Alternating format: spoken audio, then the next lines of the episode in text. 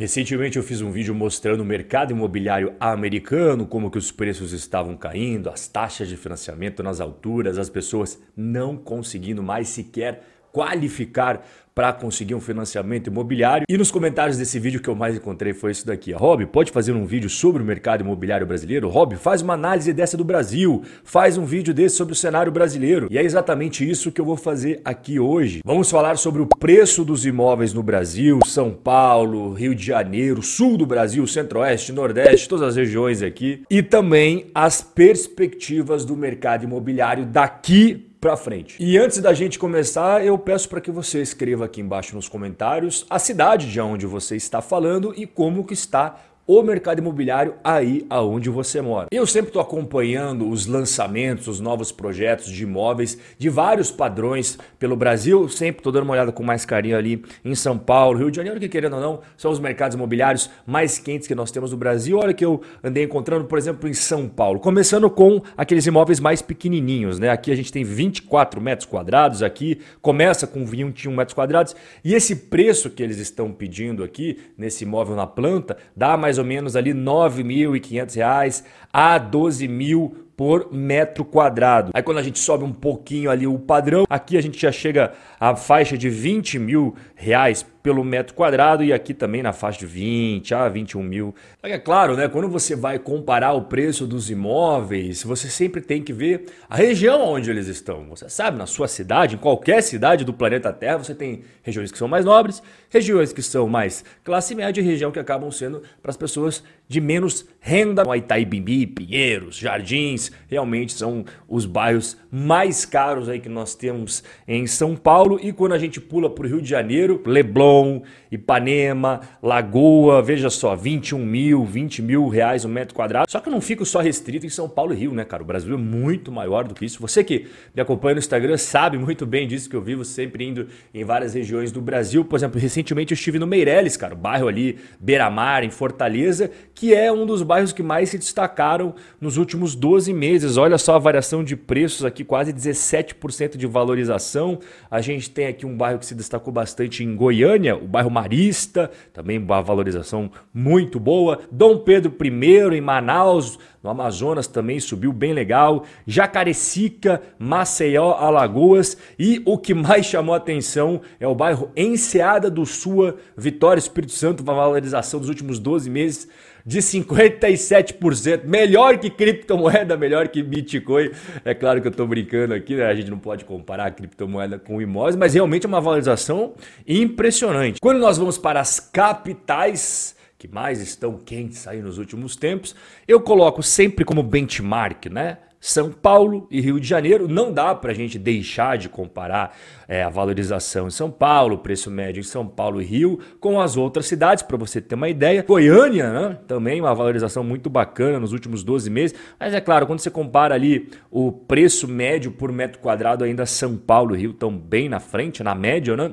Vitória e Espírito Santo também tá chegando ali, hein? E saindo das capitais, porque o Brasil não é feito só de capital, galera. A gente tem muita cidade aí que é quente também. E Balneário Camboriú, São José, que é do ladinho de Florianópolis, também sempre falo com eles. Litoral de Santa Catarina, impressionante. E Vila Velha, de novo aí a gente vê o Espírito Santo valorizando sem parar, é bairro mais valorizado, são cidades mais valorizadas, impressionante o Espírito Santo como vem valorizando. E para você ver como o mercado imobiliário brasileiro, ele é muito grande e tem muita variação de preço, esse gráfico ilustra bem. Então, quando a gente pega aqui, qual que é o metro quadrado mais caro do Brasil hoje? É Balneário Camboriú, tá? As mais caras é Balneário Camboriú, São Paulo, Rio de Janeiro, Itapema em Santa Catarina, do ladinho de Camboriú e Vitória, Espírito Santo. Beleza, olha a faixa de preço aqui, 10 mil, quase 11 mil, até 9 mil e pouquinho. Beleza, a gente vai para os mais baratos aqui, ó. Então a gente tem São Leopoldo no Rio Grande do Sul, a gente tem Londrina no Paraná, Contagem em Minas Gerais, Betim em Minas Gerais, fica ali na faixa dos 3.500 reais o metro quadrado, Pelotas, ó, 4 mil reais. Eu já falei ali, né, de Balneário Camboriú, todo ano ali valorizando, valorizando, valorizando, valorizando.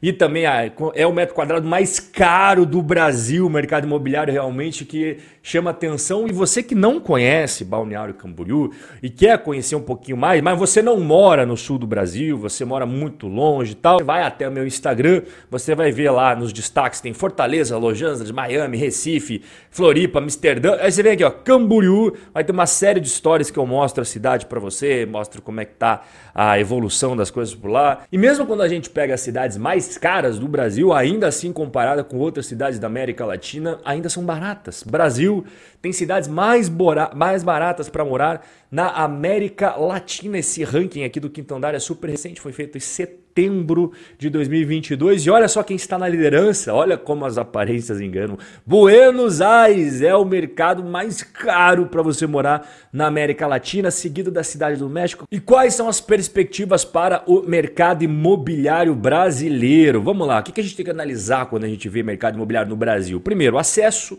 ao crédito. Né? O crédito é o combustível para o crescimento do setor imobiliário no Brasil. E a taxa de juros é o que mede a temperatura das coisas. Você sempre deve observar isso daí. O crédito imobiliário destinado a pessoas físicas atingiu 16 bilhões em originação aí no último mês, só que teve uma queda pequena de 3,2%. Em laranja, a concessão mensal de crédito imobiliário desde 2011 até agora, 2022, você vê que nos últimos anos realmente o negócio cresceu bastante. E aqui em cinza é a taxa de juros. Quando a gente vai para o índice de confiança na construção, forte alta, né? Você vê aqui em laranjinha a citação atual da confiança, que foi durante o C19, quando despencou. Despencou e subiu rapidinho lá e se mantém muito bem. Quanto de gente que está sendo contratada, quanto de gente que está sendo demitida. A gente vê que está tendo um saldo acumulado líquido. O que, que é isso? Mais admissões, mais contratações, que é o laranjinha, do que desligamentos. Lá durante o C19 a gente teve mais demissões do que pessoas sendo contratadas, por motivos óbvios, mas desde então, ó, laranjinha sempre acima do cinza, ou seja, muito mais contratações do que demissões. Nós estamos aí com uma geração líquida, um saldo acumulado líquido positivo. E quando a gente vai para a inflação da construção civil, a gente teve um negócio que era bizarro, não muito tempo atrás, que foi a inflação de materiais, que é essa barra amarelinha clara aqui, ó, chegando a mais de 30%. Foi uma época bizarra. Eu fiz vídeos falando sobre a inflação na construção civil. Várias pessoas que trabalham com construção civil escreveram nos comentários falando: "Rob, é isso daí mesmo, tá bizarro". E a mão de obra, ela não teve uma inflação naquela época. Só que agora, o que vem subindo ó, aqui em laranja é o, o preço da mão de obra, que vem subindo a cada mês, enquanto que o material vem caindo, caindo, caindo, caindo. E quando a gente vai para unidades vendidas, a gente não pode botar tudo no mesmo saco, né? Você tem aquelas unidades de médio e alto padrão e você tem aquelas unidades que é a Casa Verde e Amarela para galera que tem uma faixa de renda menorzinha. Então a Casa Verde e Amarela é o que está em laranja para você no gráfico. Esse gráfico começa lá em 2017, vai até 2022 e amarelo o médio e alto padrão. Então é óbvio que no Brasil a gente tem muito mais vendas, né, por motivos óbvios, de padrão Casa Verde e Amarela, que está em laranja, na última análise, nós tivemos uma queda, né, tanto do médio padrão e alto padrão, quanto da casa verde e amarela. Você está vendo que eu estou passando o mouse aqui, ó, comparado a períodos anteriores tal, mas a gente não pode ainda dizer que é uma queda contínua, temos que ir analisando aos pouquinhos. É claro, teve queda, Tá visível, mas não dá para dizer, pô, agora tá despencando. Não, não, não é isso o cenário, vamos ser sinceros aqui. Quando a gente vai para as unidades distratadas, os contratos que foram desfeitos, né? É quando a gente pega a média, nos últimos cinco anos, os distratos se mantiveram abaixo do volume. Então, os distratos ainda estão bastante controlados. Você vê que ó, você vende muito mais padrão casa verde e amarela, que é o cinza, né? Você vai ter, obviamente, muito mais distratos, porque você vende muito mais médio alto padrão. Você vê o distrato aqui é o amarelinho. E a conclusão é o seguinte: lembra do vídeo anterior que eu fiz sobre os Estados Unidos? Se você não viu, cara, vou deixar como sugestão para você assistir, para você comparar a diferença entre os dois mercados imobiliários e principalmente a diferença de fases entre os dois mercados imobiliários. Então, quando a gente vai para os Estados Unidos, a gente vê o quê? A gente vê que as pessoas estão comprando menos imóveis, a gente vê que está tendo cada vez menos vendas, menos visitas, tudo aquilo que eu falei no vídeo. Os preços começaram a reduzir em grandes metrópoles nos Estados Unidos. Então a gente está entrando numa fase que é muito diferente. Essa é a fase que os Estados Unidos está entrando, tá? Muito diferente da fase brasileira. Acabei de mostrar todos os dados para você. Eles estão em ciclos completamente diferentes, distintos. É legal você comparar os dois para você ver como é que funciona esse ciclo do mercado imobiliário aqui. E quando a gente gente sobrepõe aquele ciclo que eu acabei de mostrar no ciclo das emoções de mercado, a gente vê isso daqui, ó. Então aqui, quando tudo está subindo, é quando a galera tá super eufórica, fala, pô, vai subir para sempre, mas eu sempre falo, pessoal, nada sobe para sempre, nem bolsa e nem mercado imobiliário. Sempre tem o ciclo. Os Estados Unidos, os, as pessoas estão entrando nessa fase aqui, ó, que eles estão começando a capitular a queda e estão começando a falar, hum, eu tô vendo que o negócio está mudando aqui no mercado imobiliário, tá? Agora, no Brasil, a gente está na outra fase, tá? A gente está na fase, não para de subir, é, uh, otimismo na construção civil, um monte de contratação, preço subindo, preço subindo, preço subindo. Mostrei para você os preços na cidade. É outra fase e, é claro, é outra, eu, outro nível psicológico, né? Um pessoal está muito mais eufórico, muito mais otimista que a parte brasileira, às vezes o pessoal já está no maior pessimismo ali, né? Vamos sempre acompanhando de perto o mercado imobiliário do nosso querido Brasilzão. Vou dar uma olhada agora nos comentários que você deixou aqui da sua cidade para eu ver como é que tá aí na região onde você você mora. E a gente vai se ver no nosso próximo encontro. Forte abraço e até a próxima.